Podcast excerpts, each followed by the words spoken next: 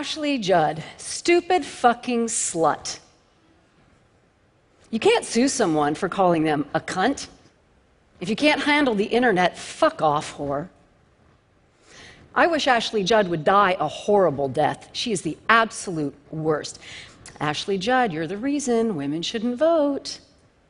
Twisted is such a bad movie, I don't even want to rape it.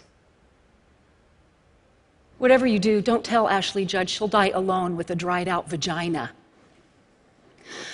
If I had to fuck an older woman, oh my God, I would fuck the shit out of Ashley Judd. That bitch is hot AF. The unforgivable shit I would do to her. Online misogyny is a global gender rights tragedy, and it is imperative that it ends.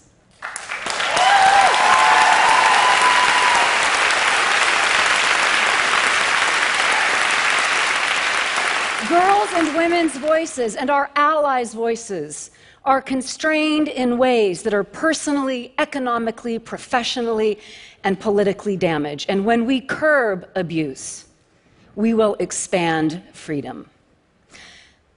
I am a Kentucky basketball fan, so on a fine March day last year, I was doing one of the things I do best. I was cheering for my Wildcats. The daffodils were blooming, but the referees were not blowing the whistle when I was telling them to. Funny, they're very friendly to me before the opening tip, but they really ignore me during the game. Three of my players were bleeding, so I did the next best thing. I tweeted.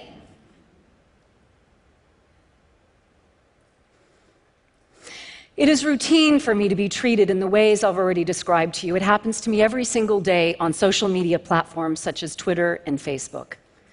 Since I joined Twitter in 2011, misogyny and misogynists have amply demonstrated they will dog my every step. My spirituality, my faith, being a hillbilly, I can say that, you can't, all of it is fair game. And I have responded to this with various strategies. I've tried engaging people. This one guy was sending me hyper sexual, nasty stuff. And there was a girl in his avatar. And I wrote him back and said, Is that your daughter? I feel a lot of fear that you may think about and talk to women this way. And he surprised me by saying, You know what? You're right. I apologize. Sometimes people want to be held accountable. This one guy was musing to I don't know who, that maybe I was the definition of a cunt. I was married to a Scot for 14 years, so I said, cunt means many different things in different countries. But I'm pretty sure you epitomize the global standard of a dick.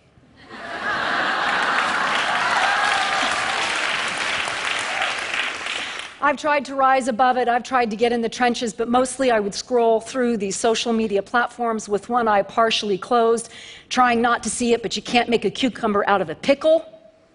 What is seen goes in, it's traumatic. And I was always secretly hoping in some part of me that what was being said to me and about me wasn't true.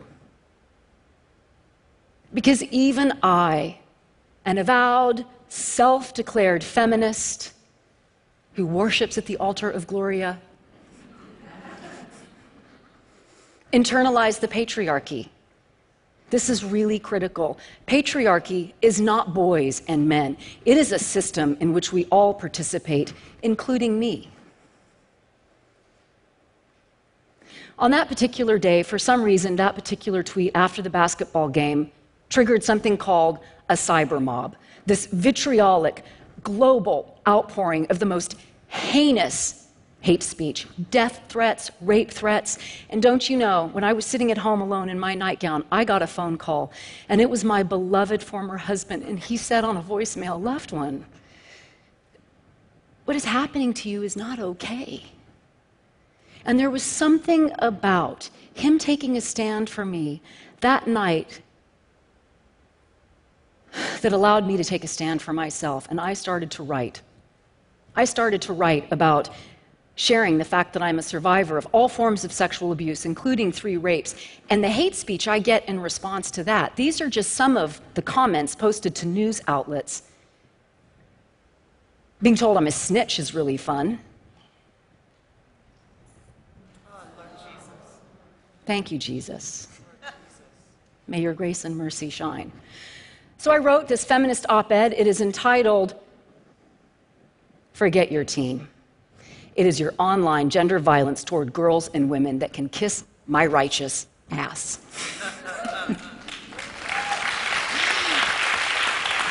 And I did that alone, and I published it alone because my chief advisor said, please don't. The rain of retaliatory garbage that is inevitable, I fear for you.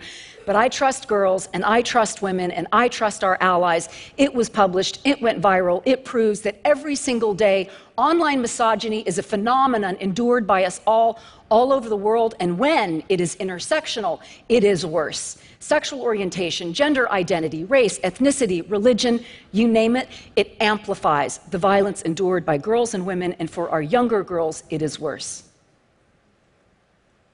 It's clearly traumatizing. Our mental health, our emotional well being, are so gravely affected because the threat of violence is experienced neurobiologically as violence. The cortisol shoots up, the limbic system gets fired, we lose productivity at work. And let's talk about work. Our ability to work is constrained. Online searches of women applying for jobs reveal nude pictures of them, false allegations they have STDs, their addresses indicating that they are available for sex, with real examples of people showing up at this house for said sex. Our ability to go to school is impaired. 96% of all postings of sexual images in our young people, girls, our girls, our boys, are two to three times more likely non consensually to share images. And I want to say a word about revenge porn. Part of what came out of this tweet was my getting connected with allies and other activists who are fighting for a safe and free internet we started something called the Speech Project, Curbing Abuse, Expanding Freedom. And that website provides a critical forum because there is no global legal thing to help us figure this out. But we do provide on that website a standardized list of definitions because it's hard to attack a behavior in the right way if we're not all sharing a definition of what that behavior is. And I learned that revenge porn is often dangerously misapplied. It is the non consensual sharing of an image used tactically to shame and humiliate a girl or woman that attempts to pornography us. Our natural sexuality is, I don't know about yours, pretty gorgeous and wonderful. And my expressing it does not pornography make.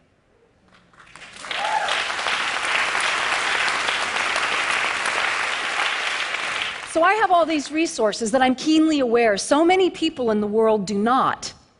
I was able to start the speech project with colleagues. I can often get a social media company's attention. I have a wonderful visit to Facebook HQ coming up. Hasn't helped the idiotic reporting standards yet. I actually pay someone to scrub my social media feeds attempting to spare my brain the daily iterations of the trauma of hate speech. And guess what? I get hate speech for that. Oh, you live in an echo chamber. Well, guess what? Having someone post a photograph of me with my mouth open saying they can't wait to come on my face, I have a right to set that boundary. Okay.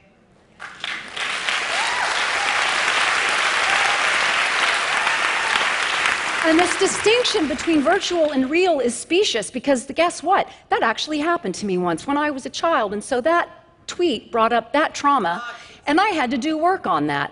But you know what we do? We take all of this hate speech and we disaggregate it and we code it and we give that data so that we understand the intersectionality of it. You know, when I get porn, when it's about political affiliation, when it's about age, when it's about all of it. We're going to win this fight. There are a lot of solutions. Thank goodness. I'm going to offer just a few. And of course, I challenge you to create and contribute your own. Number one, we have to start with digital media literacy, and clearly it must have a gendered lens. Kids, schools, caregivers, parents, it's essential. Two, shall we talk about our friends in tech? Said with dignity and respect, the sexism in your workplaces must end. Edge, the global standard for gender equality, is the minimum standard. And guess what? Silicon Valley, if L'Oreal in India, in the Philippines, in Brazil, and in Russia can do it, you can too. Enough excuses. Only when women have critical mass in every department at your companies, including building platforms from the ground up, will the conversations about priorities and solutions change. And more love for my friends in tech, profiteering off misogyny and video games must end. I'm so tired of hearing you talk to me at cocktail parties, like you did a couple weeks ago in Aspen, about how deplorable hashtag Gamergate was when you're still making billions of dollars off games that maim and dump women for sport. Basta, as the Italians would say. Enough. Our friends in law enforcement have much to do because we've seen that online violence is an extension of in person violence. In our country, more girls and women have been murdered by their intimate partners than died on 9 11 and have died since in Afghanistan and Iraq combined. And it's not cool to say that, but it is true. We care so much geopolitically about what men are doing over there to women over there. In 2015, 72,828 women used intimate partner violence services in this country. That is not counting the girls and women and boys who needed them. Law enforcement must be empowered with up to date internet technology, the devices, and an understanding of these platforms, how they work. The police wanted to be helpful when Amanda Hess called about the death threat she was getting on Twitter, but they couldn't really when they said, What's Twitter? Our legislators must write and pass astute legislation that reflects today's technology and our notions of free and hate speech. In New York recently, the law could not be applied to a perpetrator because the crimes must have been committed, even if it was anonymous, they must have been committed by telephone, in mail, by telegraph. the language must be technologically neutral. So apparently, I've got a pretty bold voice. So let's talk about our friends, white men. You have a role to play and a choice to make. You can do something, or you can do nothing. We're cool in this room, but when this goes out, everyone will say, Oh my God, she's a reverse racist. That quote was said by a white man, Robert Moritz, chairperson, Price Waterhouse Cooper. He asked me to include it in my talk. We need to grow support lines and help groups so victims can help each other when their lives and finances have been derailed. We must, as individuals, disrupt gender violence as it is happening. 92% of young people 29 and under witness it. 72% of us have witnessed it. We must have the courage and urgency to practice stopping it as it is unfolding. And lastly, believe her. Believe her.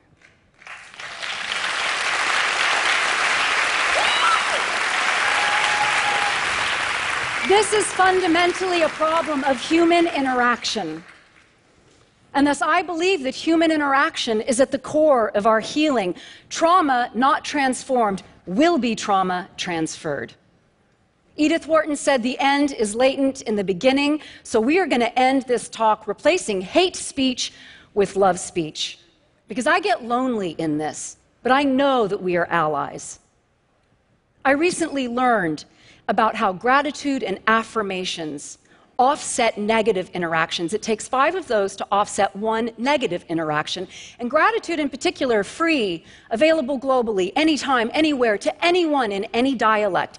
It fires the pregenual anterior cingulate, a watershed part of the brain that floods it with great good stuff. So I'm going to say awesome stuff about myself. I would like for you to reflect it back to me. It might sound something like this. I am a powerful and strong woman, and you would say, Yes, you are. Yes, you are. My mama loves me. Yes, she does. I did a great job with my talk. Yes, you did. I have a right to be here. Yes, you do. I'm really cute. God does good work. Yes, and I love you. Thank you so much for letting me be of service.